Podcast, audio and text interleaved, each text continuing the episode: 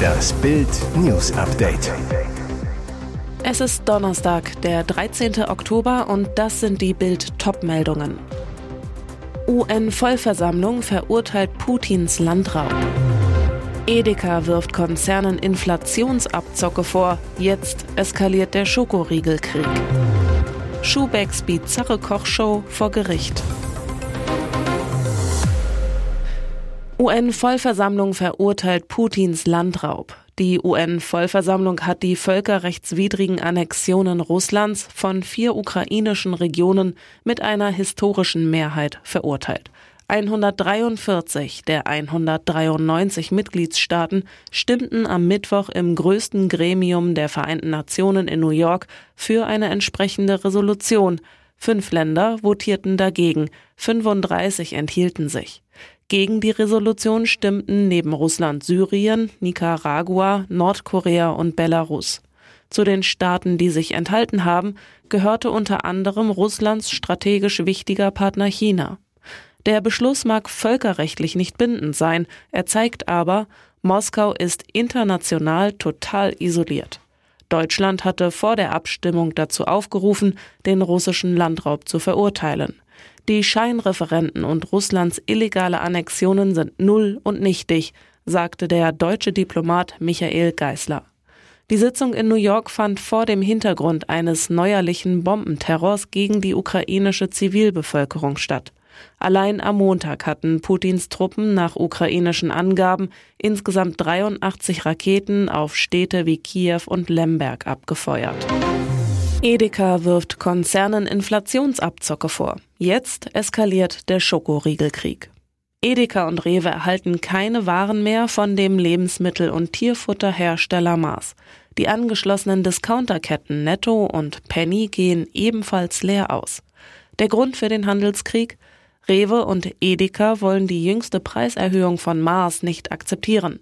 Der Streit schwillt bereits seit drei Monaten. Bei Mars verweist man auf gestiegene Kosten, vor allem bei Energie und Transport.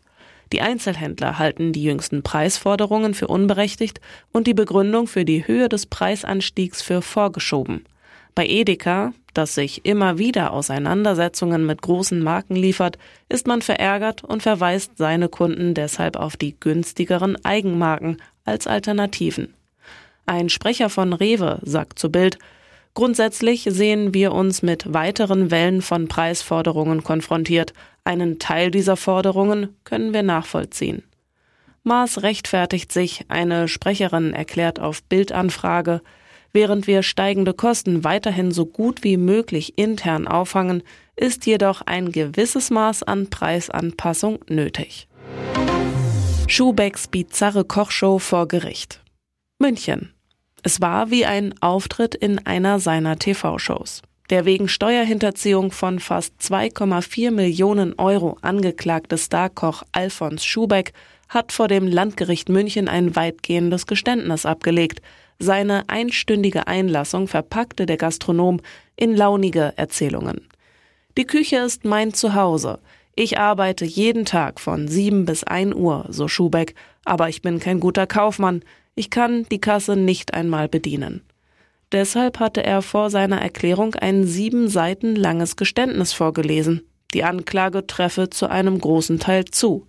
Er habe von 2009 bis 2016 aus der Kasse seines Restaurants Orlando 2,169 Millionen Euro Bargeld entnommen. Bei den Südtiroler Stuben sollen es laut Anklage 2,178 Millionen Euro gewesen sein. Schubeck, das kann ich nicht nachvollziehen, aber ich übernehme die Verantwortung dafür. Für beide Beträge soll der Koch Steuern hinterzogen haben. Wo das Geld geblieben ist, das kann er nicht erklären. Bayern-Fans toben wegen Ticketabzocke. Anhänger mit Protestviertelstunde in Tschechien. Bei Viktoria Pilsen hat der FC Bayern am Mittwochabend mit einem 4 zu 2 Sieg den Einzug ins Champions League Achtelfinale perfekt gemacht. Für die Bayern-Fans stand einem tollen Europapokalabend also nichts im Wege. Doch die Bayern Ultras bzw. die Dachvereinigung Club Nummer 12 und die Gruppen der Südkurve waren vor dem Spiel in Tschechien gewaltig in Rage. Grund Das günstigste Ticket soll mit 70 Euro 500 Prozent mehr kosten, als Viktoria Pilsen bei einem Spiel in der tschechischen Liga verlangt. Es ist eine Respektlosigkeit, wie hier den Fans in die Tasche gegriffen wird, wütet die Vereinigung Club Nummer 12. Was wünschen sich die Fans? Die einfache Antwort ist eine Preisobergrenze, die klar und einfach ist, dem Anspruch Respect Fans gerecht wird und allen Fans aus allen sozialen Schichten und aus allen europäischen Ländern den Zugang zum schönsten Spiel ermöglicht. 20 is plenty, heißt es in dem am Mittwoch veröffentlichten Post. Der Großteil der Bayern-Fans kam aus Protest übrigens erst 15 Minuten nach dem Anpfiff ins Stadion. Die Anhänger verpassten so das 1 zu 0 durch Manet und das 2 zu 0 von Müller. Und jetzt weitere wichtige Meldungen des Tages vom Bild Newsdesk. Kreml Geheimplan mit Lukaschenko. Die Wahrheit über Putins neuen Kriegspakt. Es klang wie eine dramatische Eskalation des Ukraine-Kriegs. Belarus-Diktator Alexander Lukaschenko kündigte an, mit Russland gemeinsame Truppengruppen zu bilden und zu entsenden. Doch jetzt deutet vieles darauf hin, dass der Kriegspakt von Lukaschenko und Putin ein ganz anderes Ziel verfolgt. Experten erklären, warum die Belarus-Armee für einen Krieg gegen die Ukraine nicht gerüstet ist und was das Despotenduo stattdessen plant. Der Verteidigungsanalyst Konrad Musyka attestiert den belarussischen Streitkräften eine geringe Besatzungsstärke, Einschränkung durch Unterinvestition sowie vor allem Militärgerät aus der Sowjetära. Das Fazit der Experten, anders als von Lukaschenko angekündigt, deute bislang nichts auf die Aufstellung gemeinsamer Truppenverbände in Belarus. Stattdessen deutet der Abtransport belarussischer Waffen nach Russland darauf hin, dass die Russen sich um die Stabilität ihrer Front in der Ukraine sorgen und versuchen, sie mit belarussischem Gerät zu verstärken. Heißt, Putin beutet das Belarus-Militär aus, um seine Truppen vor weiteren schmerzhaften Niederlagen in der Ukraine zu bewahren. Trotz strenger Maskenpflicht für alle Bürger. Steinmeier fährt ohne Corona-Maske Zug. Seit dem 1. Oktober gilt im Fernverkehr die FFP2-Maskenpflicht für alle Bürger. In vielen Bundesländern gilt im öffentlichen Nahverkehr ebenfalls Maskenpflicht. Aber ausgerechnet unser Staatsoberhaupt hält sich nicht daran. Bundespräsident Frank-Walter Steinmeier veröffentlichte am Dienstag ein Foto auf seiner offiziellen Webseite. Darauf zu sehen, der Bundespräsident in entspannter Pose in einem Zug, ohne Maske. Auf Bildanfrage erklärte ein Sprecher des Bundespräsidialamtes, der Bundespräsident hat im Regionalexpress nach Neustrelitz eine FFP2-Maske getragen. Er hat diese für ein 40-sekündiges Videostatement abgenommen. Außerdem war er gebeten worden, für ein Foto die Maske einen Moment abzunehmen. Es ist nicht das erste Mal, dass unsere Politiker mit Doppelmoral bei der Maskenpflicht auffallen. Prominentester Fall, Kanzler Olaf Scholz und Wirtschaftsminister Robert Habeck waren im August nach Kanada geflogen. Weder sie noch die mitreisenden Journalisten mussten im Regierungsflieger Maske tragen, weil die gesetzliche Pflicht dazu nur für kommerzielle Flieger galt. Nachdem das für Empörung sorgte, änderte sich das prompt. Die Maskenpflicht in Flugzeugen kippte, die Maskenpflicht in der Bahn blieb.